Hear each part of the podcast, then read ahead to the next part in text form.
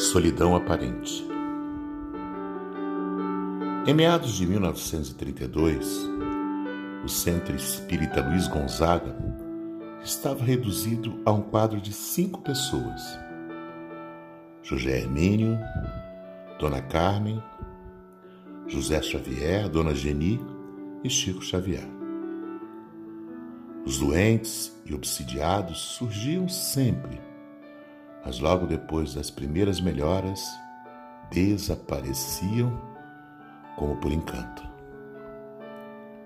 Perácio e a senhora, contudo, precisavam transferir-se para Belo Horizonte por impositivos da vida familiar.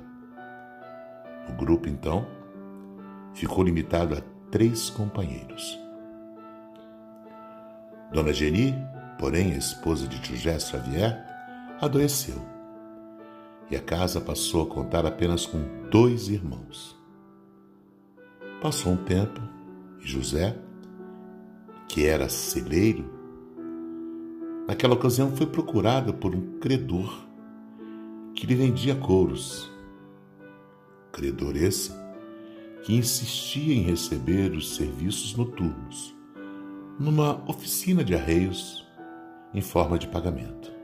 Por isso, apesar de sua boa vontade, necessitava interromper a frequência ao grupo, pelo menos por alguns meses.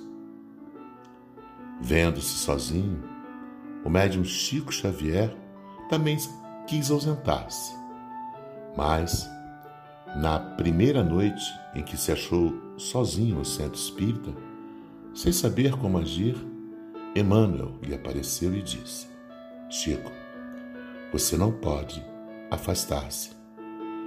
Prossigamos em serviço. Continuar como Emmanuel. Não temos frequentadores. E nós? disse Emmanuel. Nós também precisamos ouvir o Evangelho para, nos, para reduzir nossos erros. E além de nós, temos aqui numerosos desencarnados que precisam de esclarecimento e consolo. Chico, abra a reunião na hora regulamentar. Estudemos juntos a lição do Senhor.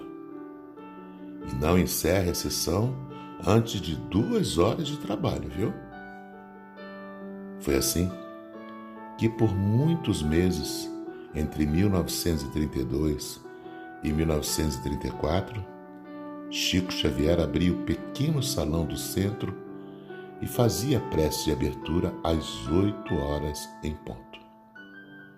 Em seguida, abria o Evangelho segundo o Espiritismo ao acaso e lia essa ou aquela instrução, comentando em voz alta. Por essa ocasião, a vidência nele alcançou maior lucidez. Via e ouvia dezenas de almas desencarnadas e sofredoras que iam até o grupo à procura de paz e refazimento espiritual. Escutava-lhe as perguntas e dava-lhes respostas sob a inspiração direta de Emmanuel. Para os outros, entanto, orava, conversava e esticulava sozinho.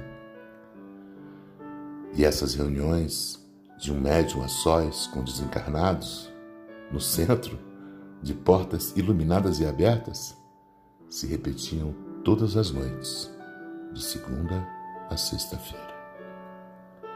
A lição que tiramos disso é que não devemos nunca desistir diante da primeira dificuldade.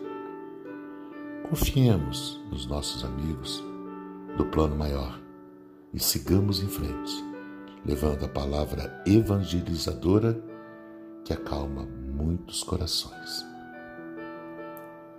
Contos de Chico Xavier, por Osmar Barbosa, com amor.